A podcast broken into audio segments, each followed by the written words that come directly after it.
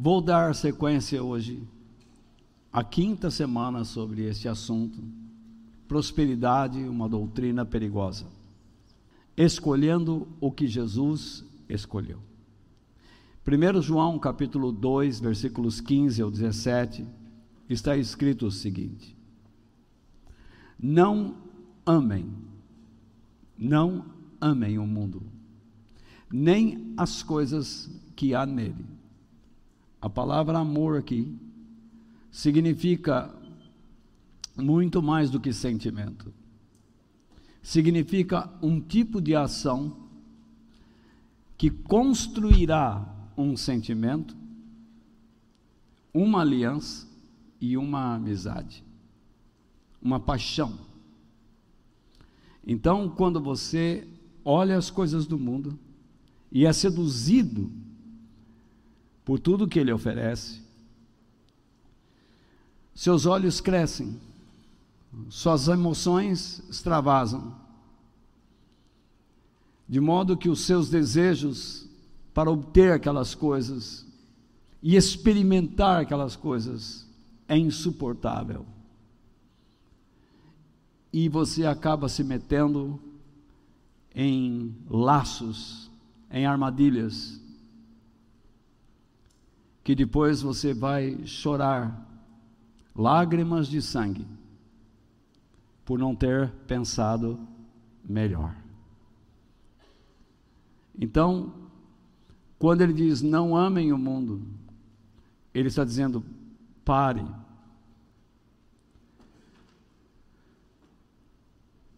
Não desenvolva certas ações que farão com que você se associe a uma amizade perigosa. Que farão com que você se apaixone por quem não deveria se apaixonar porque não lhe promete a eternidade,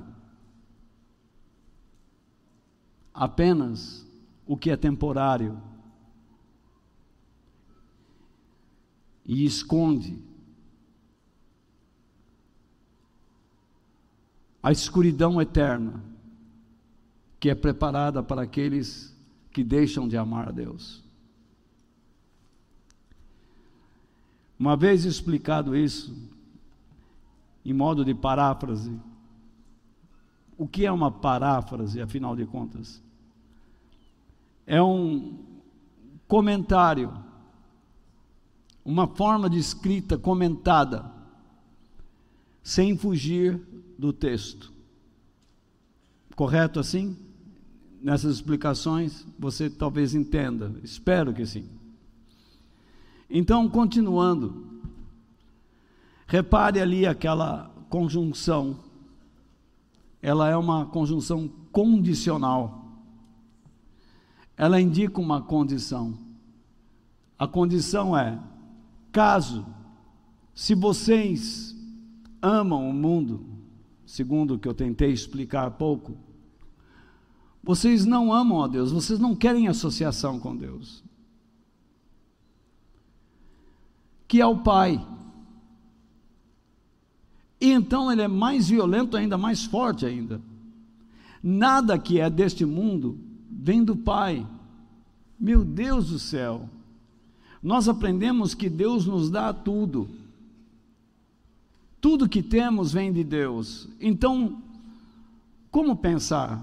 Repare, Deus é a origem de algo, e o mundo também é a origem de algo, ou algumas coisas. Então, nada que vem deste mundo, do mundo, de um sistema contrário à verdade, de um sistema que briga, que tenta fazer você desanimar de Deus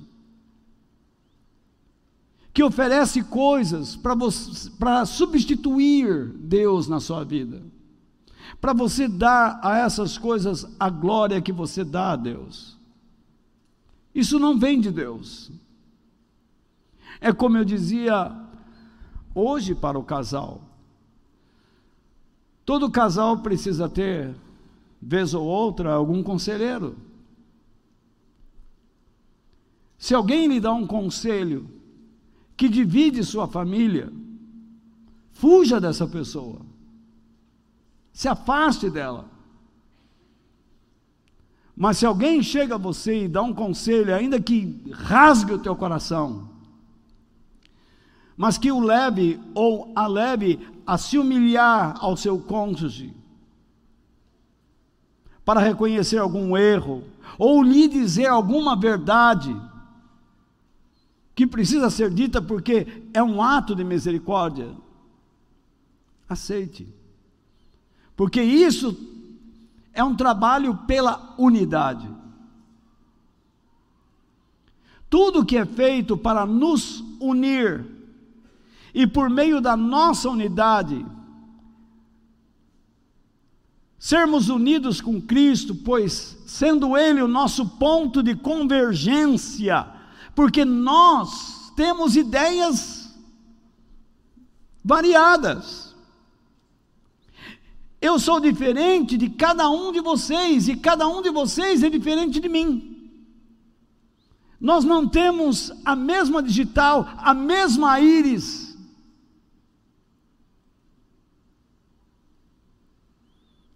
Somos totalmente diferentes. E só existe alguém que nos une, que é capaz de dizer: esqueçamos nossos pensamentos diferentes e acreditemos numa só fé, num só Senhor, num só amor, num só caminho, numa só esperança. Jesus.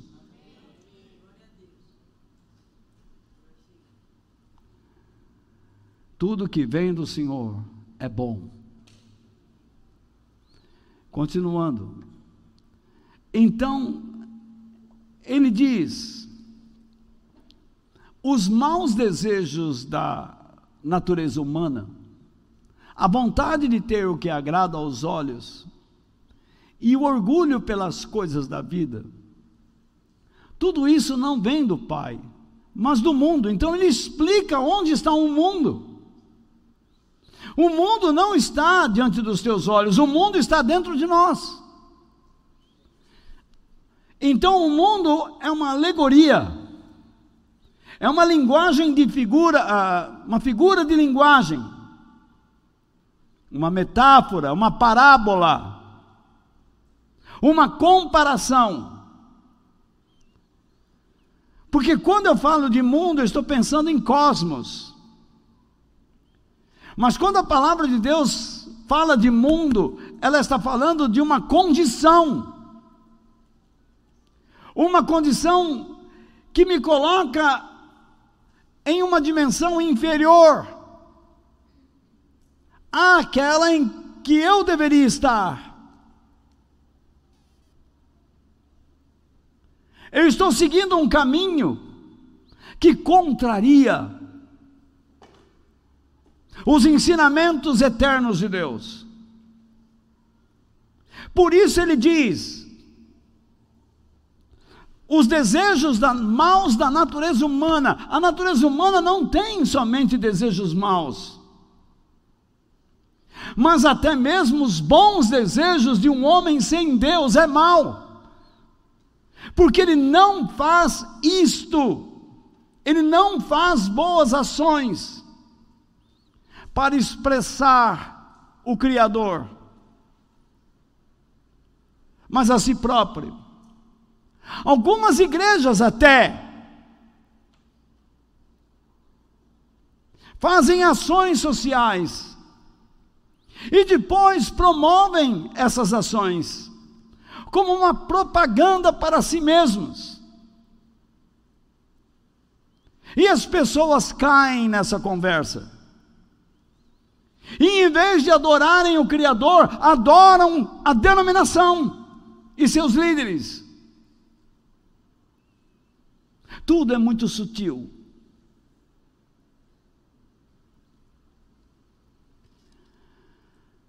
A vontade de ter o que agrada aos olhos, o olho enche.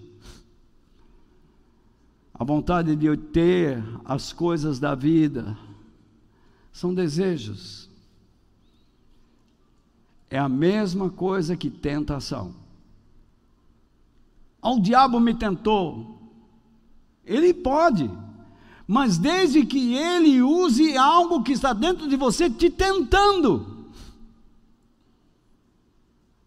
A tentação começa em você lá dentro, nisso aí. O mundanismo está dentro de nós, cabe a nós dominá-lo. E então,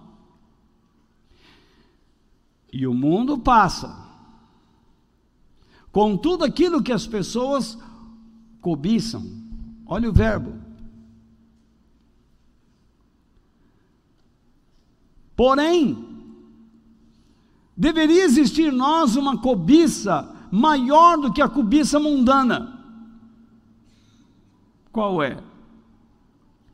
Aquele que faz a vontade de Deus vive para sempre. O mundo passa, mas aquele que faz a vontade de Deus vive eternamente. O problema é, eu creio na eternidade. A igreja não crê mais na eternidade. Esse tipo de pregação de ensinamento, de declaração, de discurso. Não levanta dinheiro. Não seduz pessoas. Imagine eu dizendo a você: suporte situações difíceis, porque você vai ter uma vida alegre na eternidade. Você olha para minha cara e ri.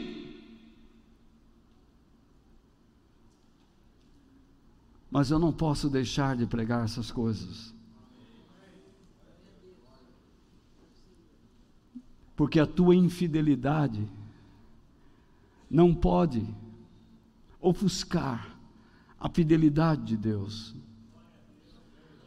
A mentira que existe no coração de um homem não pode impedir calar a voz da verdade que vem da boca de Deus. Se Deus diz que eu poderei estar com Ele na eternidade, Ele não mentiu, Ele não mente, Ele não mentirá, porque Ele não é homem para mentir, nem filho do homem para se arrepender. Ele disse que isto é assim e assim será.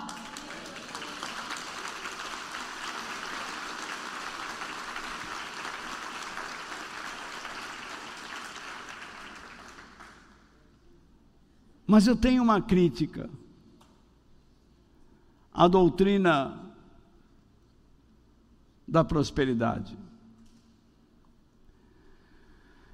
A minha crítica à doutrina ou ao evangelho da prosperidade, que é aquele evangelho que você vai ficar rico, Deus vai te dar saúde, Deus só quer te dar coisa boa. É que ele sorrateiramente.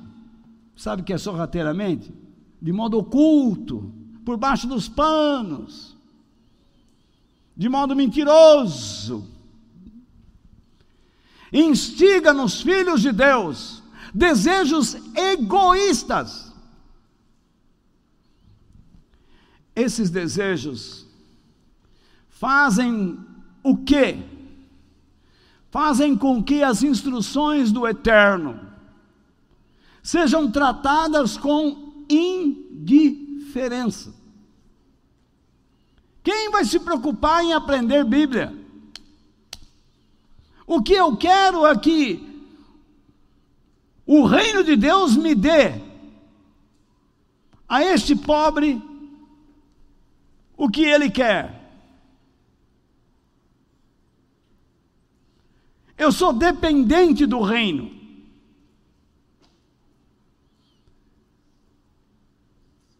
Isso não é dependência. Isso é egoísmo. Eu não sou dependente do governo do Brasil e nem quero ser. O dia que eu ou um país querer me tornar dependente do Estado, eu estarei completamente na mentira e na maior miséria.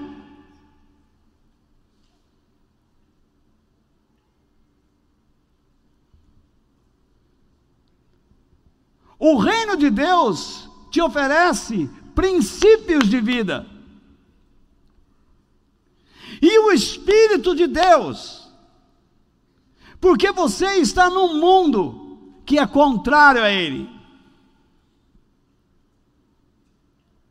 Mas Ele diz para você: vou fazer alguns milagres, sim, não vou abandonar, mas trabalhe Conquiste o seu espaço com a inteligência que eu lhe dou. Porque não fique pensando que eu vou derrubar alguns só para satisfazer os seus desejos. Seja competente naquilo que faz. Eu sempre digo que o reino de Deus é tanto teocrático como democrático. Porque assim entendiam os judeus. Teocrático porque ele é um reino divino. Democrático porque ele nos dá a oportunidade de falar.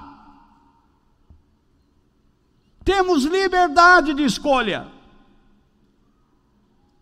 Mesmo aqueles que criticam a Deus não são mortos por ele mas tem a possibilidade, a probabilidade de se arrependerem e se voltarem novamente para Ele. Quem age contra esses princípios é o diabo, que amarra as pessoas, que empobrece as pessoas sem dar qualquer definição sobre as razões da pobreza ou da riqueza. Mas não é assim com Deus.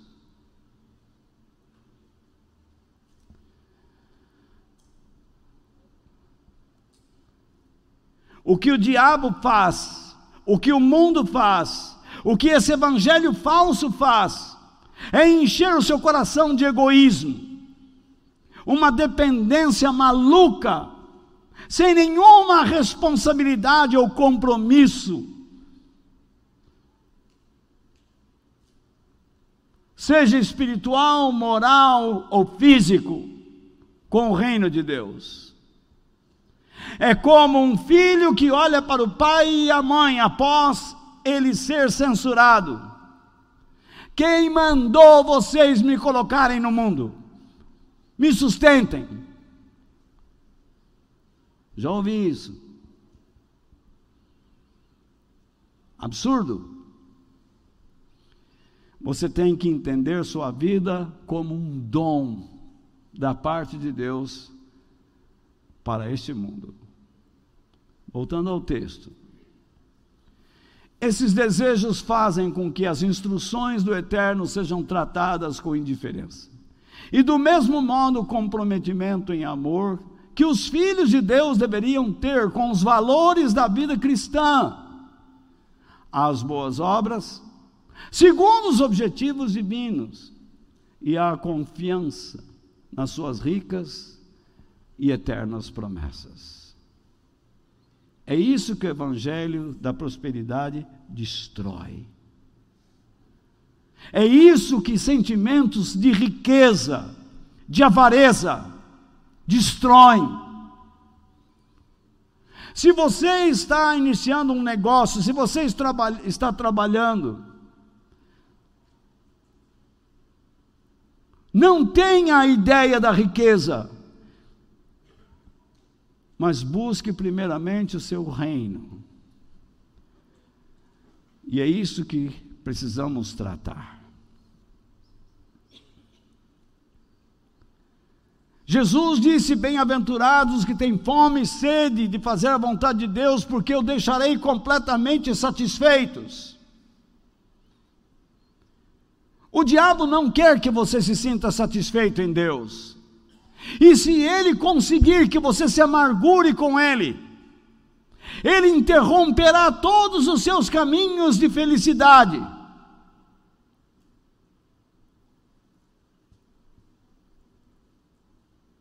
E então você terá que se corromper para conseguir algo.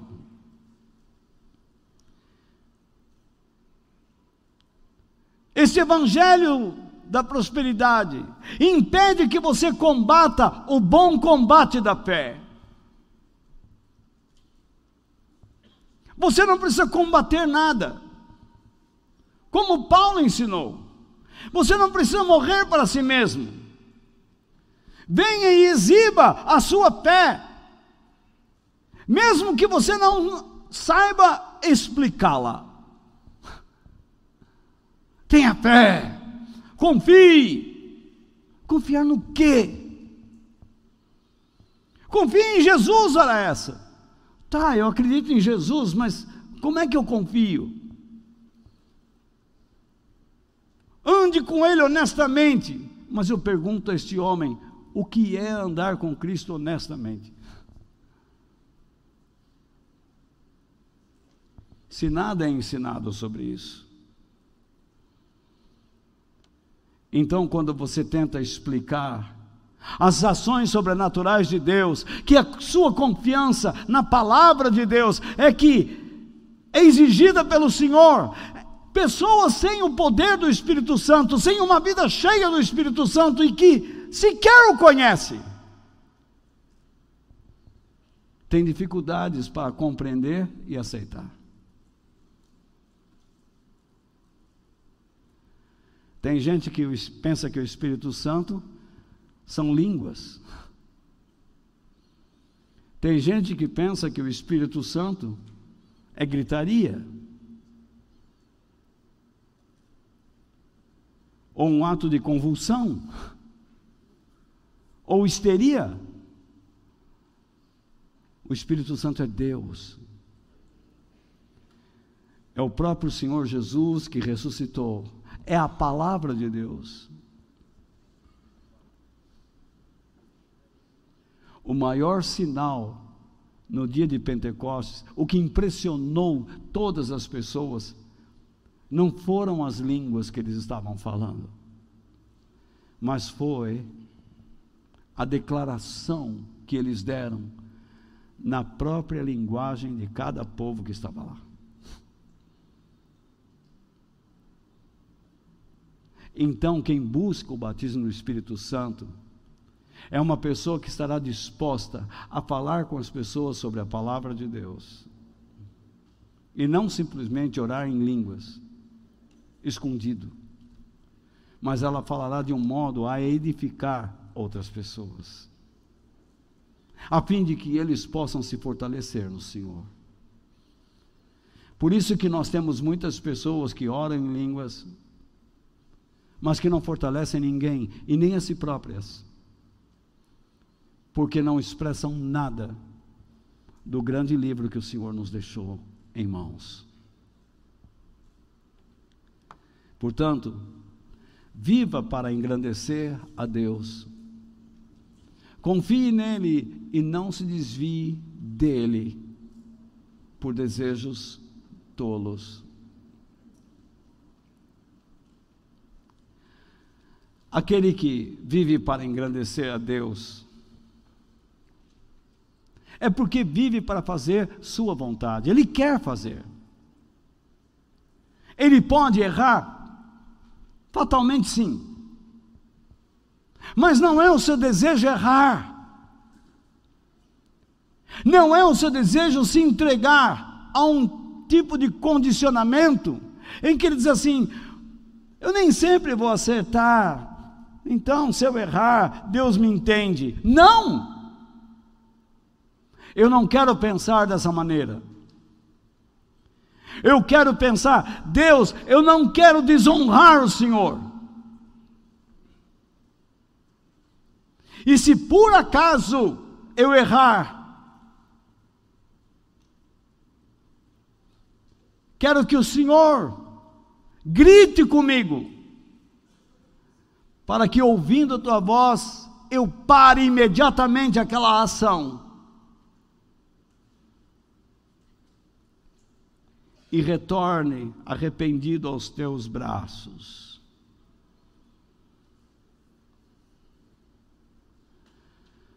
Porém, quando o foco de vida de uma pessoa é a ganância, são os prazeres, são as felicidades,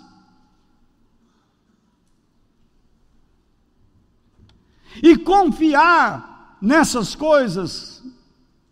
Alguém diz assim: bom, agora arrumei um emprego que eu vou ganhar muito dinheiro. Ou agora sim arrumei um parceiro que vai me deixar muito feliz. Essa menina ou esse menino, sei lá. Você deposita a sua alegria em uma felicidade falsa. Você deposita a sua segurança em uma riqueza temporária e passageira.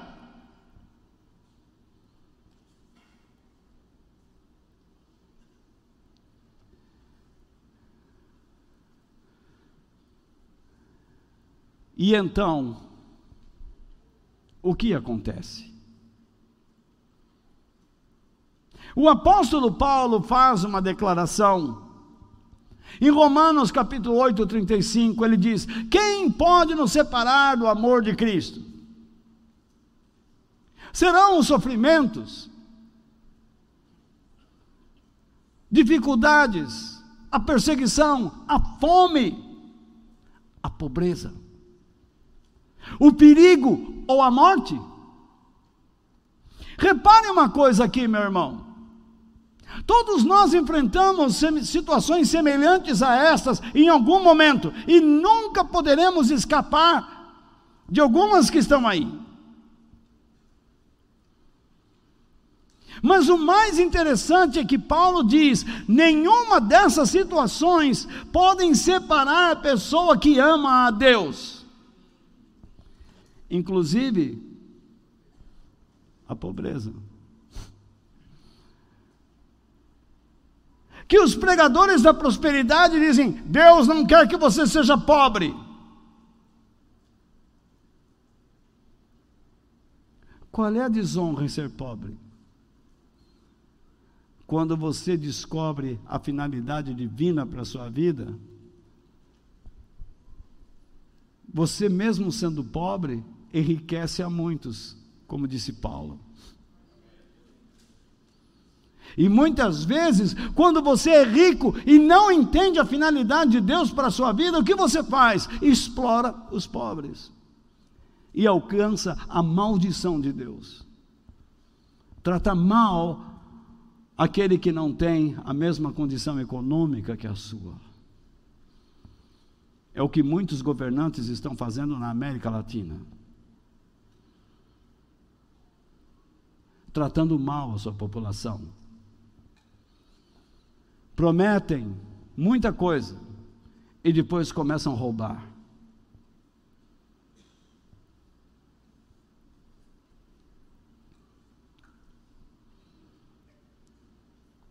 Nada.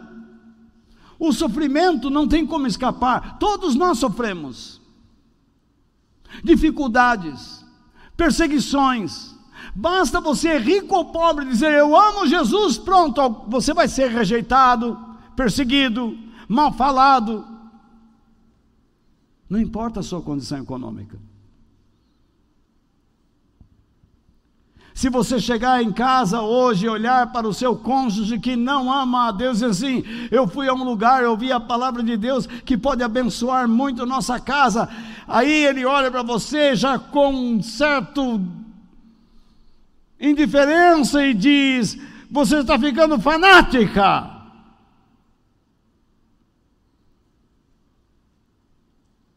Pode parar com isso, não quero saber de Bíblia aqui. Então ali começa uma desavença. E você terá que escolher entre a voz dele e a voz de Deus. Quem é você para dizer que não quer uma Bíblia aqui? Quem é você para me dizer o que eu devo crer e o que eu não devo crer? Isso ele precisa ouvir. É o seu direito no Senhor e o seu dever. Falar com honestidade.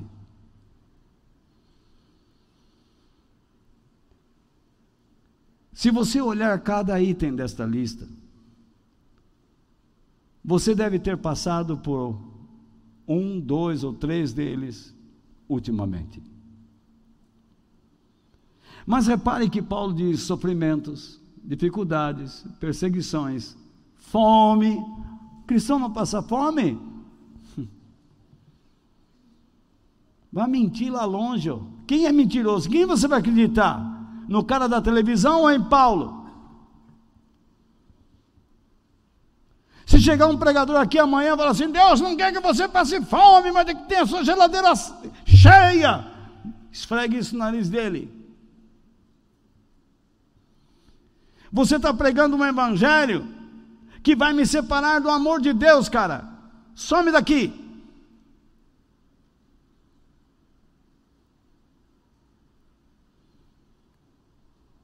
Então, pobreza, perigos e a morte. Mas eu pergunto, cadê a riqueza? Tem aí? Não tem. Vocês repararam? Se essas coisas não nos separam do amor de Deus, a riqueza separa. O amor pela riqueza separa. A ganância pela riqueza separa. Mas a ambição de, de fugir da pobreza, de lutar contra a pobreza e a miséria, não separa você de Deus. A sua luta contra sofrimentos, dificuldades, perseguições e fome, perigos e morte, Ações baseadas em princípios e regras, preceitos da palavra de Deus, não separam de Deus. Mas a ganância pela riqueza separa.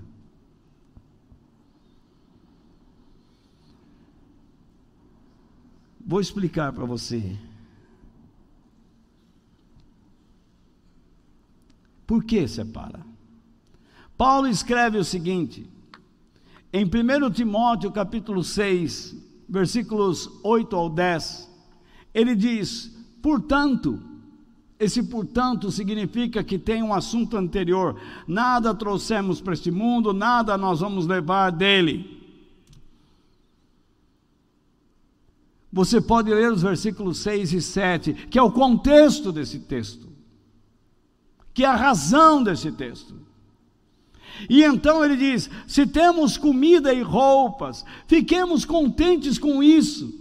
Quem um vazio do Espírito Santo vai acreditar numa conversa dessa? Somente quem ama a Deus acredita nisso e crê nisso. E pode, e pode subsistir nesse mundo acreditando nisso como verdade.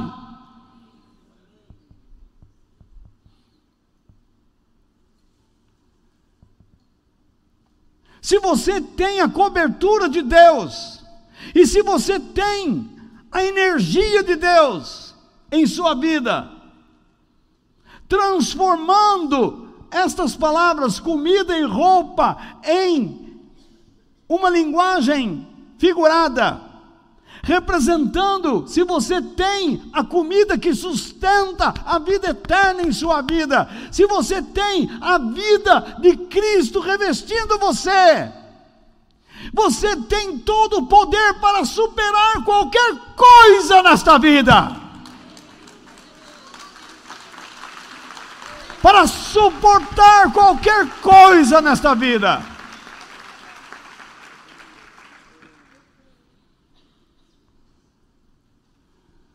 Porém, os que querem ficar ricos, aqui você tem que entender. Os que estabelecem para si como propósito de vida a abundância de bens materiais, é isso que ele está dizendo.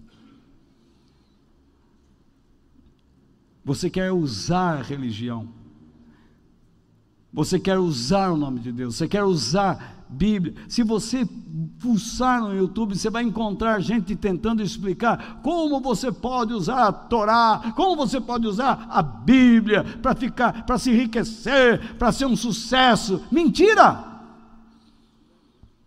Não vá atrás desses rabinos, desses pastores, porque eles são mentirosos. São mensageiros das trevas. Fiquem com aqueles que te levam a se unir com Deus em santidade e pureza.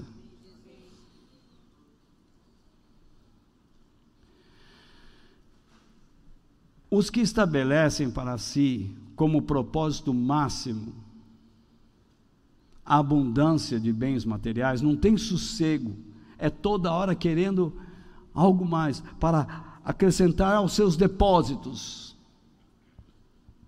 Caem em pecado, fatalmente. Por quê? Ao serem testados, e aqui você precisa entender, toda vez que eu coloco uma palavra em vermelho, uma expressão em vermelho, é porque eu vou explicar a ideia do original, tentar trazer a vocês o que ele quis dizer. Ao serem testados quanto ao caráter das suas aspirações, porque todo o seu sentimento é test, é um, é, será testado. Eu quero ser pai ou mãe. Esse seu desejo tem que ser testado. Como você vai educar seu filho? Em que caminhos você irá educá-lo? Ah, eu quero um emprego, Senhor, onde eu possa ganhar mais para sustentar minha família. Eu quero, eu quero talvez ser jogador de futebol para ganhar milhões. É. Que tipo de pessoa você será para a sociedade? Que exemplo?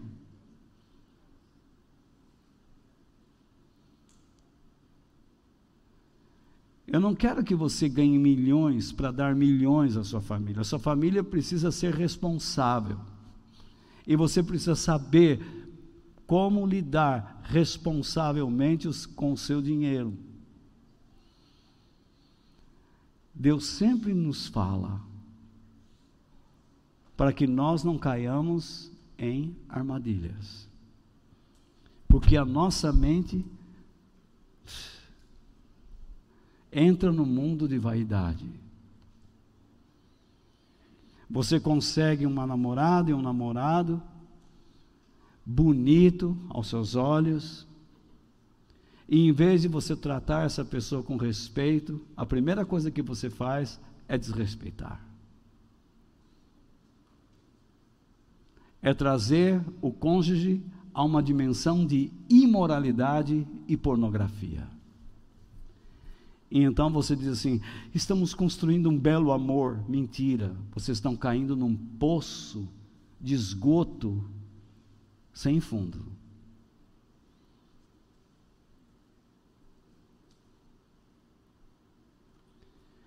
E isso trará consequências lá na frente.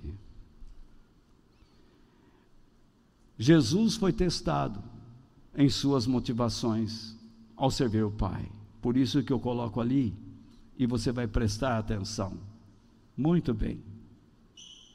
Como ele foi testado e ele usou a palavra de Deus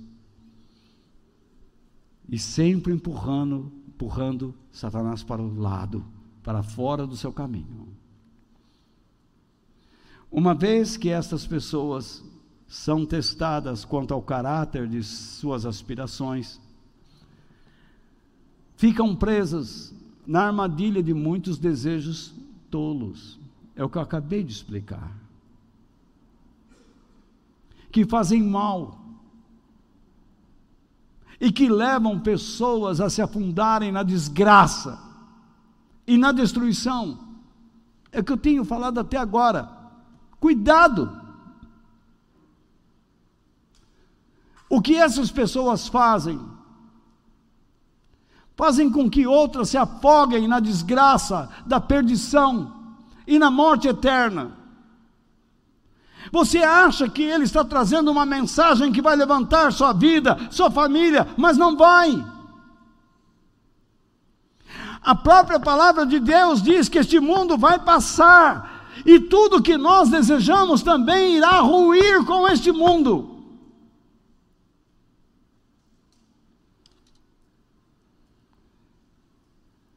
Por quê? Eu usaria a palavra de Deus e promoveria nela distorções,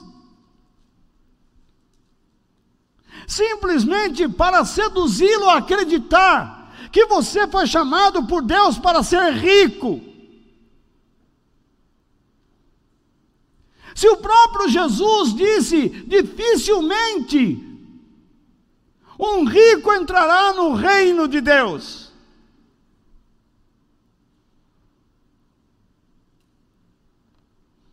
O que eu tenho que pregar?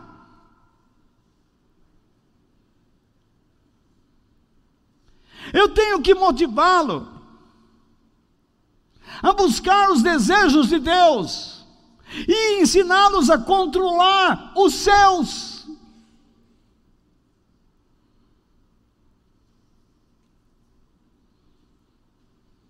Eu tenho que instruí-los e admoestá-los. Vocês, jovens a, to, jovens, a tomarem cuidado com os seus envolvimentos emocionais, para que vocês não destruam o seu futuro.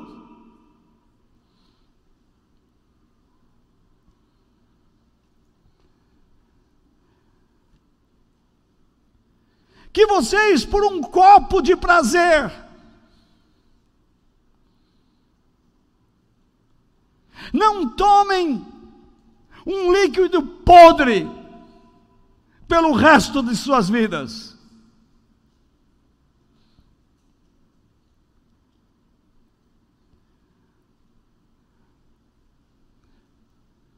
Lembre-se, entre nós existem ricos e pobres.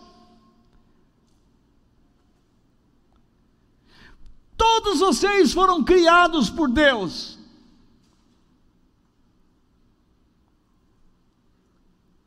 Quando Deus diz, quando o rico e o pobre se encontram,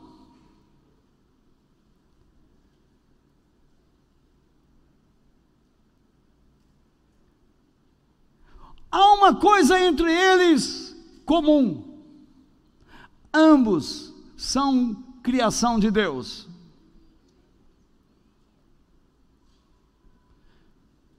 Um precisa do outro. Um deve servir ao outro. Por isso que a Bíblia está recheada de declarações de uns com os outros. Orem uns com os outros, amem uns aos outros, alegrem-se uns com os outros, chorem uns com os outros, fortaleçam uns aos outros, ouçam uns aos outros, enfim, aconselhem uns aos outros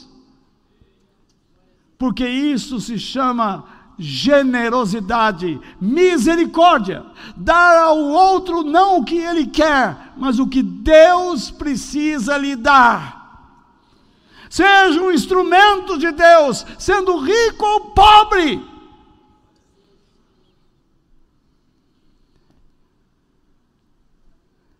São essas virtudes que um homem de Deus precisa passar ao povo dele de Deus. Por quê? O amor ao dinheiro é uma fonte de todos os tipos de males. E algumas pessoas, por quererem tanto ter dinheiro, o que aconteceu?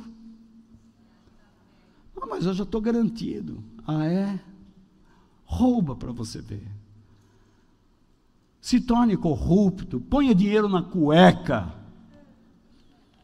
e depois compareça assim: Deus é grande. Devolva o que você roubou do povo, da nação, e então você encontrará perdão ao seu grande pecado.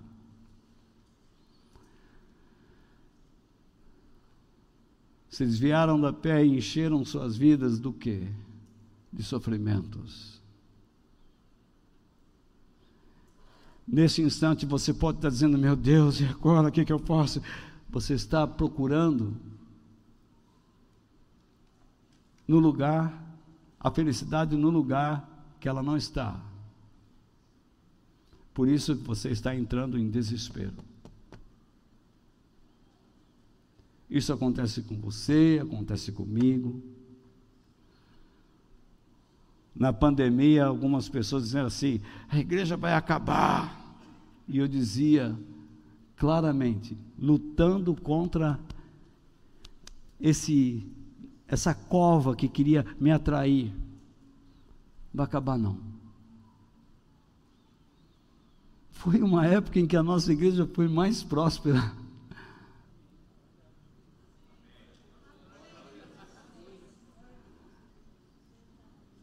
E nós não podemos nos acomodar.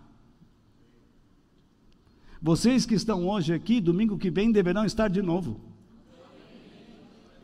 Porque deixar de congregar é pecado. Veja as coisas que estou ensinando a vocês. Portanto, cuidado com os ensinamentos dos tolos. Quando nós afirmamos que a riqueza é a maior característica de uma pessoa abençoada por Deus, nós estamos tanto falando como agindo como tolos. E eu coloco ali alguns sinônimos de tolo. Porque quando você usa algum sinônimo de tolo, as pessoas se irritam, porque são tolos.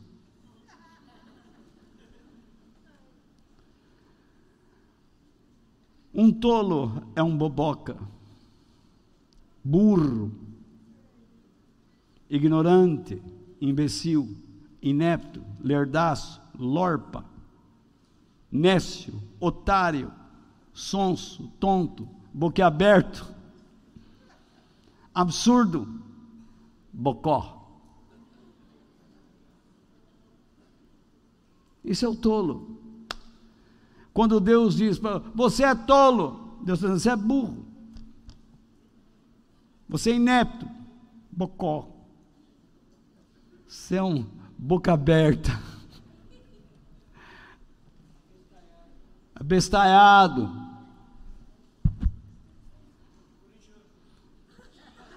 corintiano.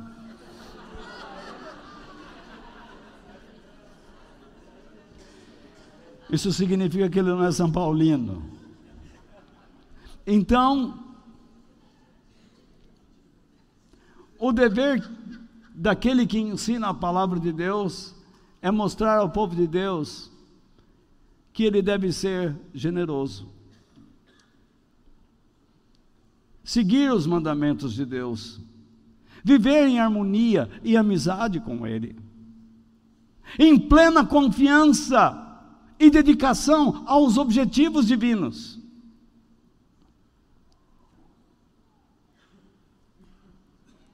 Por isso, no reino de Deus, a boa saúde espiritual é a prioridade.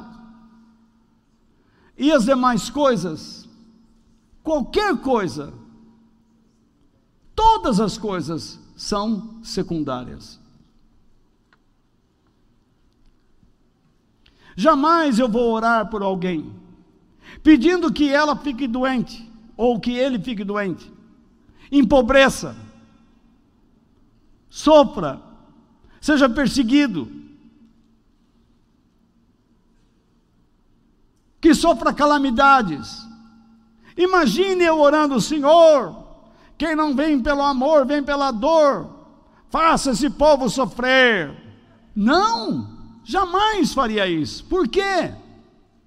porque essas coisas não representam os objetivos da vida conforme Deus a criou. Deus não criou o homem para ser pobre nem rico, Deus deu a sua riqueza ao homem. Quando Deus deu o jardim do Éden a Adão, Ele não perguntou Adão: como é que você se sente? Rico ou pobre?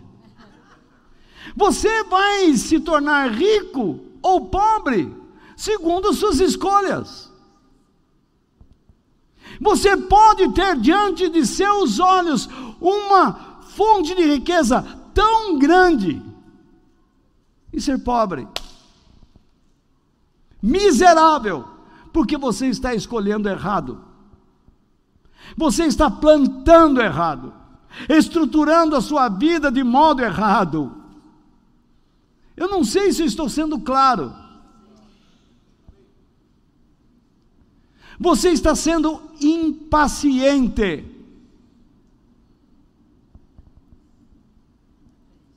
Tenha paciência na construção dos seus caminhos com o Senhor. Você nunca aprenderá as coisas de Deus vazio do Espírito Santo. Todos os dias, Abençoe a presença do Espírito Santo no, no seu coração. Diga obrigado, Espírito Santo, por viver em mim. Todos os dias abençoe o alimento que Deus te dá.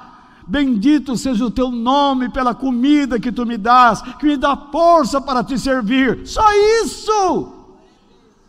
Não precisa ficar lá os céus, em Marte não falte o trigo, em Júpiter.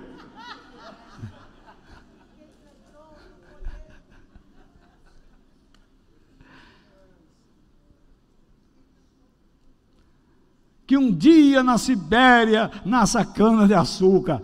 Esquece isso. Só se o eixo da terra se mover.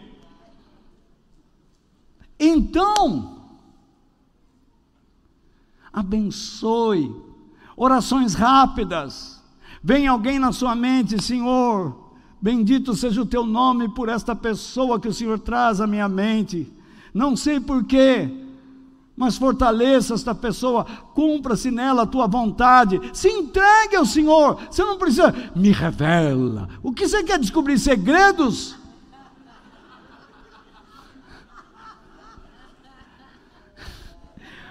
Onde ela está? Nada disso. Nós não podemos ser crianças. Deus não espera que você ande de joelhos arrastado pela rua. Oh, pai, eu sou um cristão. Não, você não precisa subir escadaria de joelhos. Seja discreto. Mas não jogue, não desperdice a riqueza que Deus está prestes a te mostrar. Construa sobre ela. Alguém diz para mim, Walter, essa igreja nunca vai crescer. Algumas pessoas até saem daqui dizendo assim: eu trago as pessoas aqui não ficam. É porque você traz no dia errado.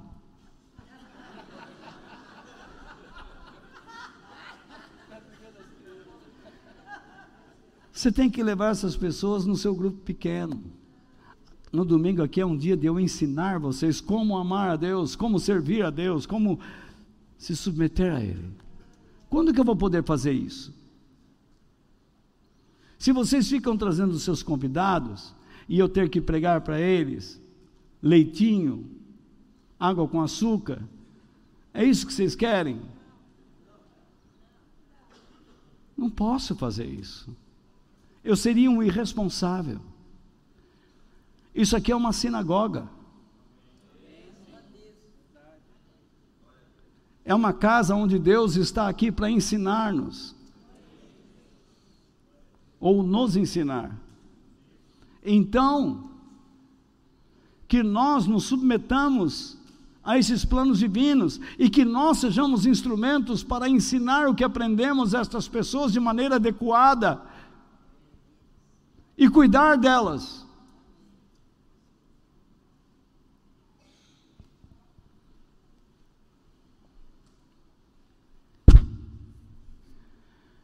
Enfim, eu nunca vou pedir que alguém sofra para se encontrar com o Senhor, porque essa não é a vontade de Deus. Eu coloco um exemplo do apóstolo João. Quando ele olha, ora por Gaio, que era um presbítero, um pastor, um pregador, um ancião, um líder religioso. Ele diz: Gaio, o sujeito está oculto na frase, mas está lá. É o Gaio. Vê se quebra esse Gaio.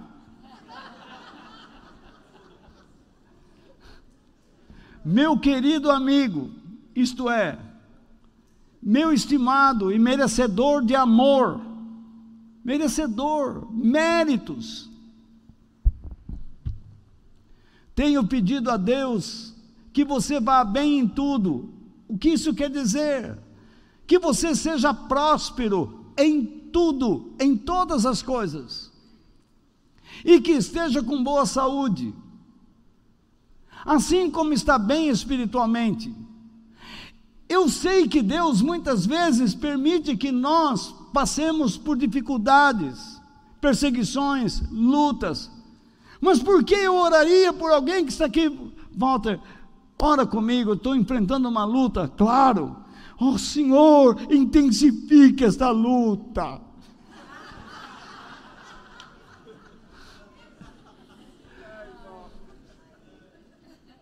Eu jamais faria isso. É natural, Senhor, abençoa esta vida.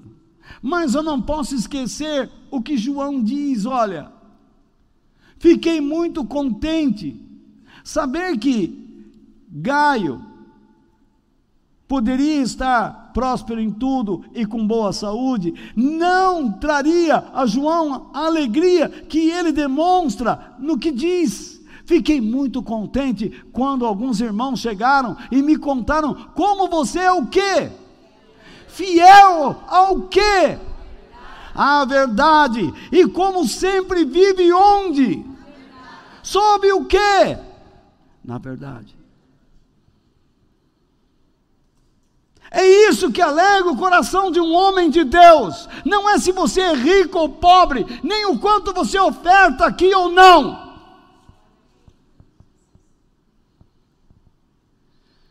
Eu não estou atrás do teu dinheiro.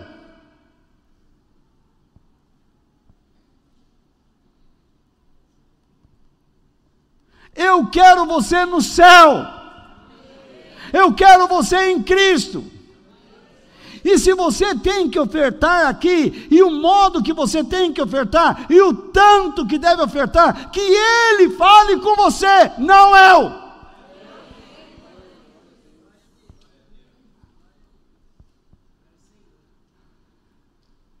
confia. E ele diz: Nada me alegra mais do que ouvir que os meus filhos. Jesus usava essa expressão, meus filhos, isto é, meus alunos, meus discípulos, meus pupilos. Quem é professor aqui? Está lascado. meus pupilos, meus alunos. É isso que vocês falam, meus filhos. Mas você não vai chegar na classe e dizer assim, meus filhos. Os alunos vão olhar para você. Hum, Mas eles me chamam de mãe. De pai? Que a, qual é a idade deles? É que legal, mãe, pai. O duro é quando começa a chamar a gente de bruxo. Muito bem. Meus filhos vivem de acordo com a verdade. Olha a alegria de João. Não só o líder, mas toda a igreja que ele amava, que ele lutou Todos nós sabemos que na época de João a igreja sofria perseguições, e tanto ricos ou pobres sofriam. E nós hoje em dia sofremos também. E se eles suportaram isto, nós precisamos suportar. É este o evangelho que precisamos ter. E não é acreditar que se eu estiver dentro de uma igreja eu vou ficar rico. Você está aqui para aprender a viver para Deus, segundo a palavra de Deus. Outro dia foi um pastor dizendo: Deus não me chamou para ensinar a Bíblia, mas para ensinar as pessoas como ser bom pai, boa mãe. Como é que você vai ensinar um bom pai, uma boa mãe, sem olhar a palavra de Deus, meu amigo? Você está ficando louco? Esse daí é um tolo, boboca, bocó, inepto,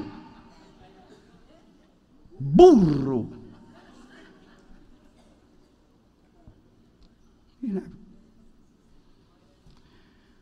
Nós precisamos ter em mente que somos comparados a vasos de barro, frágeis, mas que dentro dele há um tesouro. É o que eu falei, há um tesouro espiritual dentro de você que você não imagina. É o Espírito de Cristo, é o próprio Cristo, é aquele Espírito que ressuscitou Jesus dos mortos, é aquele que levanta você que abre os teus olhos, que mostra Deus,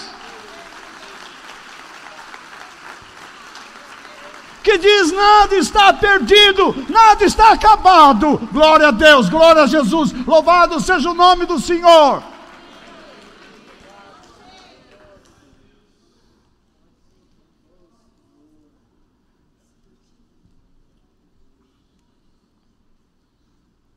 Buscar uma vida digna é válido, mas priorize a vida que o levará à vida eterna. Desculpe aqui a redundância, mas é isso que eu quis dizer mesmo. Buscar uma vida digna é válido. Deus não quer que você fique aí, ai Deus, Todo cachorro que passa perto de mim urina na minha perna. Virei poste de cachorro. O cachorro passa perto de mim.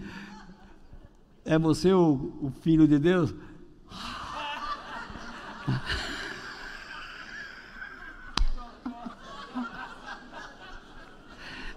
O cachorro olha, que isso, cachorro? Respeita o pai. É, Márcio.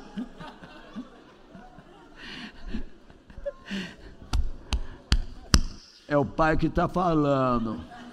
Respeita.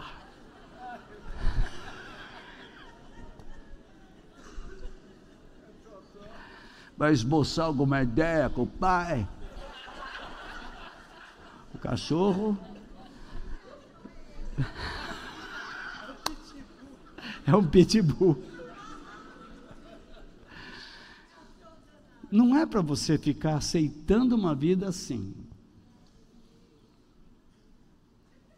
À medida que você vai fazendo a vontade de Deus, buscando Deus, você vai se tornando uma pessoa inteligente. Você não imagina o quanto você vai ajudando pessoas mesmo que você tenha que vender produtos para ela, ou, ou qualquer coisa, ensinar, as pessoas vão olhando para você, porque não são propriamente as suas palavras que transmitem alguma coisa, é o Espírito que está em você. Às vezes você está num lugar onde você é proibido de falar qualquer coisa sobre Deus, mas quando você está lá, ensinando qualquer coisa, exala. Às vezes eu entro numa casa, eu não me sinto bem. E às vezes eu entro numa casa simples, humilde, e me sinto bem. Às vezes vou numa casa simples e humilde, me sinto muito mal. Entro numa casa rica, bem mobiliada, e me sinto muito bem. Ninguém chega lá e põe um tapete vermelho, agora o pastor chegou, entre servo de Deus. Nada disso. Tudo muito simples. mas é algo que sai. Eu poderia falar aqui com vocês uma porção de coisas bonitas da Bíblia, mas se eu não agir no poder sobrenatural de Deus, se vocês não perceberem o poder de Deus na minha vida, eu não estaria transmitindo nada. Só conhecimento, isso não faz um mestre. O mestre é aquele que dá o conhecimento e ensina e ajuda, encoraja as pessoas a fazerem e como fazerem.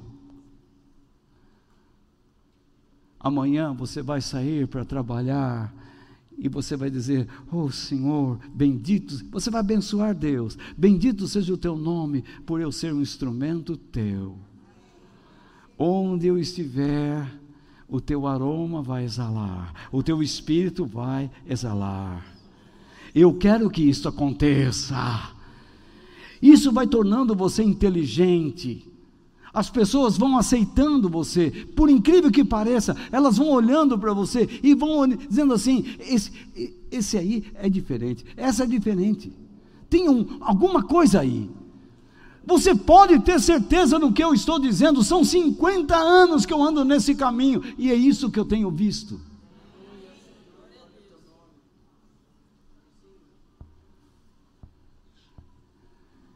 E Deus vai usar você vai abrir portas.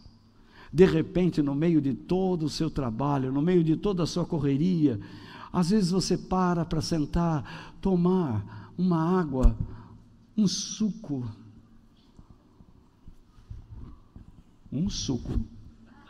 Uma água. Alguma coisa que não lhe tire a sobriedade. E de repente algo cintila. Pá! Uma ideia que se transforma em um plano.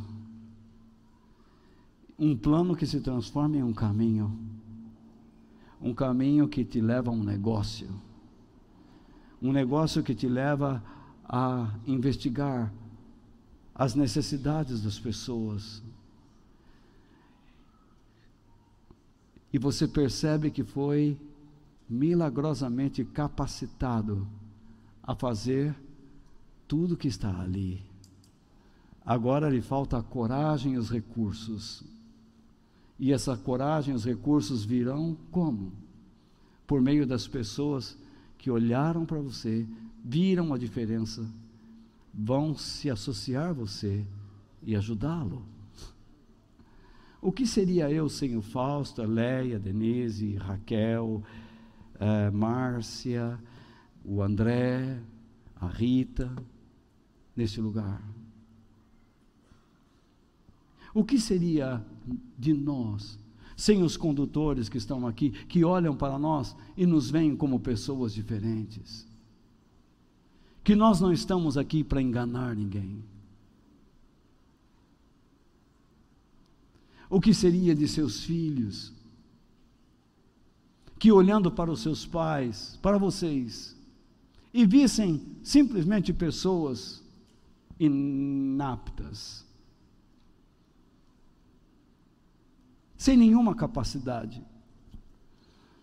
Mas olhando para vocês, vem Deus.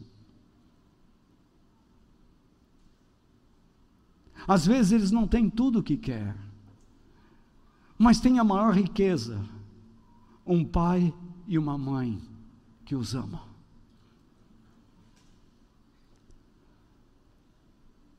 Minha mãe já faleceu, meu pai também. Eu sei o que é viver longe deles. Eles foram separados. E eu tive que viver aqui ali. Morei com Luiz Gonzaga. Tá, tá, tá, tá, tá, tá, tá. Olha que isso aqui está bom demais, isso aqui está. Então, não sei se alguém aqui não vai lembrar, mas de Venâncio Curumba, morei. Família Nogueira Guimarães, que tinham bancos e serrarias, eles queriam me adotar, mas os filhos ricos disseram: não, não, você não vai entrar na herança. Longe dos meus pais, chorando, querendo Fiquei em lugares ricos, gente. Mas aquilo não podia satisfazer minha vida. Eu queria meu pai, minha mãe.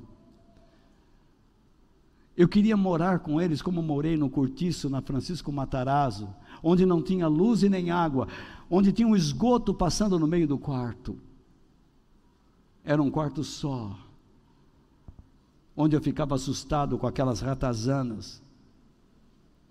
Rato, desse tamanho. Ratazana. É isso mesmo. Se vocês não conhecem, nem queiram conhecer, porque ela te ataca. Aquilo é um bicho feroz. E eu, com medo, pegava meu cobertorzinho e deitava debaixo da única lâmpada que existia, é aquelas lâmpadazinhas amarelas, antigas, que só servia para iluminar caminho de pernilongo.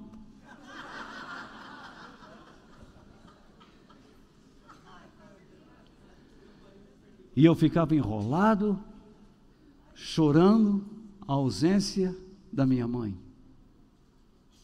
E ela chegava e me pegava, acendia uma vela para iluminar o quarto. Então íamos dormir.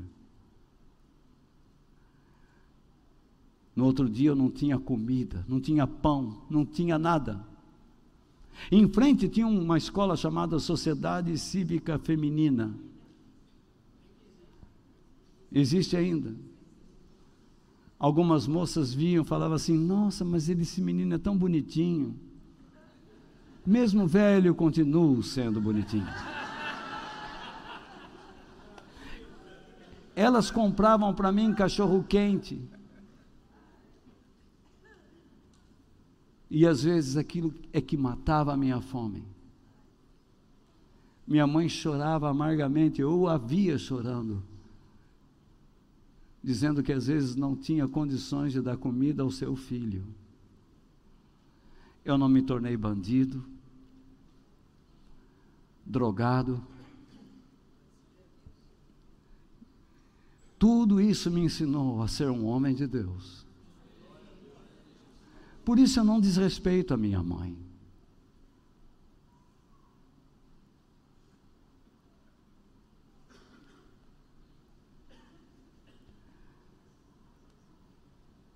Já outros que tiveram tudo fizeram opções erradas. Em vez de escolher um tesouro, escolheram o esgoto.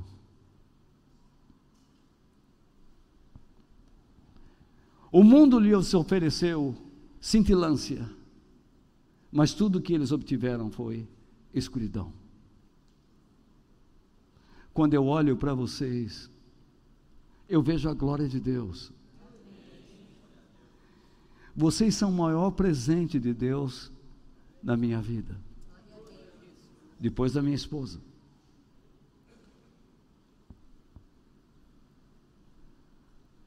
Quando eu olho para vocês, eu vejo o desejo que existe em muitos de amarem ao Senhor. de quererem ser ricos nele. E eu digo: não desistam. Todos os dias lutem, trabalhem duro, porque o homem foi feito depois do pecado para trabalhar duro para arrancar do solo espinhoso o seu sustento. E Deus vai dar condições a vocês para fazerem isso.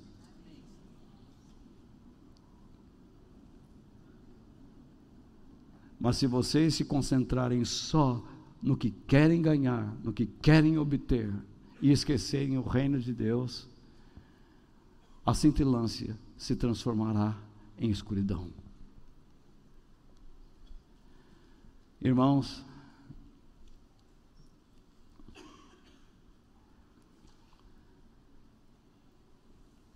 eu preciso terminar dizendo a vocês o seguinte. Não é errado vocês pedirem uma vida digna. Mas deixar de priorizarem o reino de Deus será o seu maior erro. Que Deus os torne compassivos, generosos. Quando você tem, aprenda a repartir o que tem com aqueles que não têm.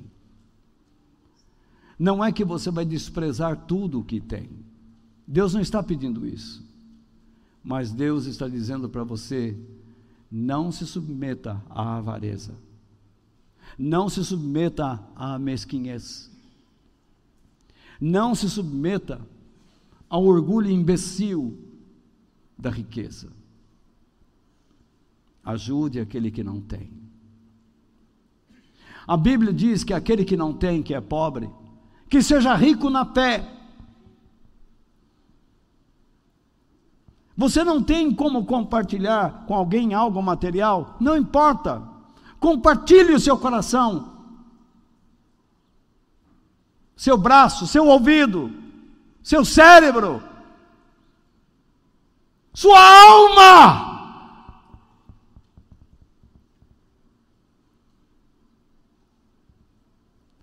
Porque a fé no reino de Deus, quando ela é rica, ela estimula aqueles que creem em Deus à prática de boas ações, boas obras. Por quê? Porque são as boas obras que revelam a riqueza e a grandeza de Deus. E quando você faz boas obras, revelando a grandeza de Deus, isso te torna forte, animado. Às vezes minha boca aqui está formigando e eu digo: o açúcar está acabando. Já já vou ficar travado. Como qualquer coisa, começo a ter, mas eu preciso estar animado. Deus me chamou para ser animado com Ele. Se isso é um teste, me faça passar por ele, Senhor, aprovado. Às vezes eu confesso, choro, choro muito. Eu queria meu estômago de volta, mas não queria meus 110 quilos. Então é melhor ficar com 64.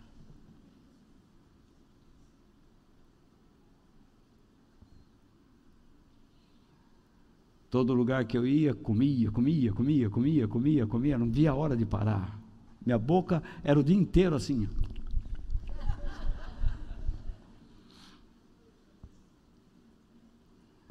Hoje é o meu cérebro que ainda mastiga, porque ainda existem as impressões do passado.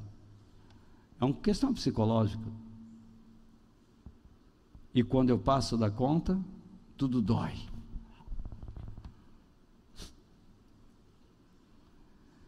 Mas a coisa mais importante, ser forte, animado e participantes do Espírito de Deus.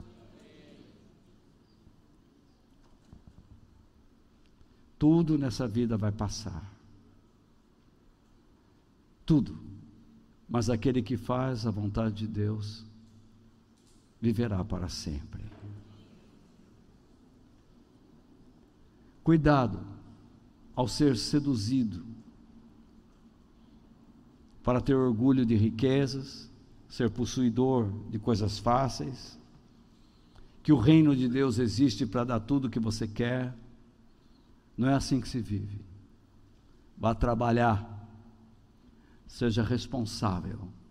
Vá estudar, filho, filha, estude, seja alguém Honre seu pai e sua mãe.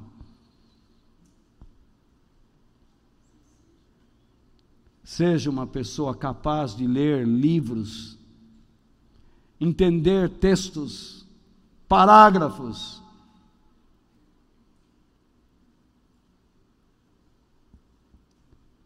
Não jogue a sua mente à escória da vida deposite-a nas mãos de Deus e diga: Senhor, tu me deste cérebro para ser inteligente, E eu quero ser. Uns amam o mundo que está dentro dele, seus desejos maus. E nós sempre vamos ter essa luta. Mas eu preciso escolher o que Jesus escolheu. Em vez de amar o mundo, vou amar Deus e o seu reino. Seu reino. Seu reino eterno. Porque é isso que me levará eternamente aos braços de Deus. Por sermos seguidores de Cristo e pertencermos a Ele por meio da Sua verdade. Trabalhemos por ela e para ela. E cuidemos para não cairmos nas armadilhas dos nossos maus desejos.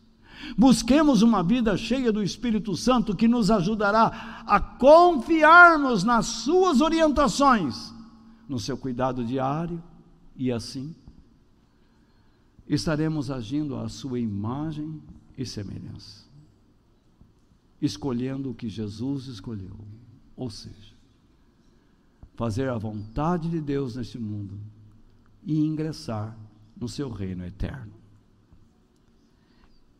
Depois você pode ler esse texto de João, capítulo 6, versículos 25 ao 29.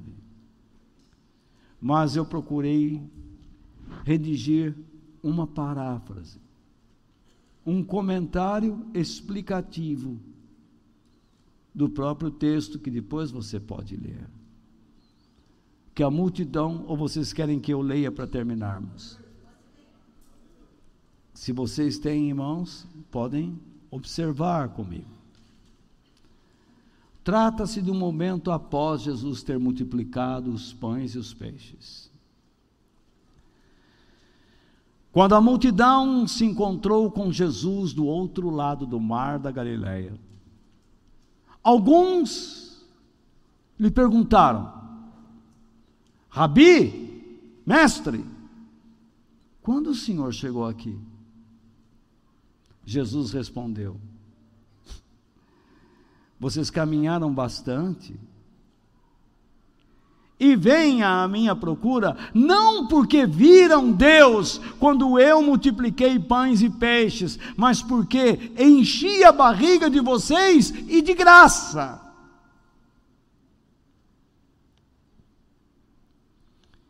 Vocês não sabem fazer outra coisa a não ser se esforçarem e gastarem toda a sua energia lutando pela comida ou por tudo que desaparecerá com este mundo. Vocês só lutam por essas coisas. Não peço que deixem de trabalhar para ganhar o seu salário ou sustento diário, mas que trabalhem arduamente pela comida que permanece, a que sustenta a vida eterna, em vocês. Essa é a comida que o Messias providencia. A finalidade de eu ter sido enviado pelo Pai é a de instruí-los nessas coisas, pois elas é que garantem a permanência de vocês com Deus, o Pai na eternidade. Esta é uma paráfrase. Pessoas que vão a Cristo só para obter coisas.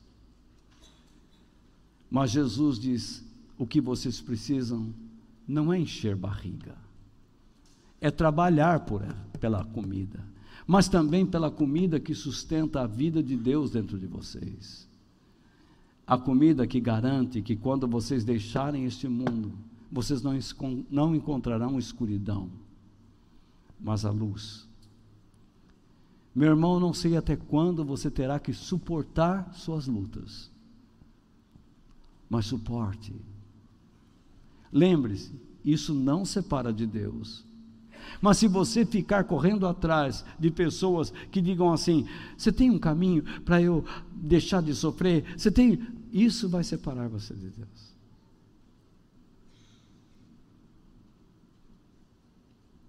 Você está sofrendo com seu marido, com seu filho, com seu pai, com sua mulher. Mas se você ficar conversando e fofocando com pessoas para encontrar pessoas que lhe deem palavras, que concordem com você, contra o seu cônjuge, contra o seu pai, contra o seu filho, isso vai separar você de Deus.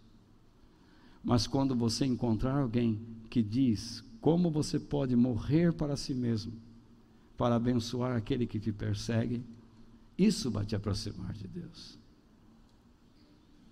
Isso é prosperidade. O resto é miséria, podridão, sujeira, imundície. Espero que eu tenha tido claridade suficiente para fazê-los entender as minhas palavras. Que Deus nos abençoe. Amém.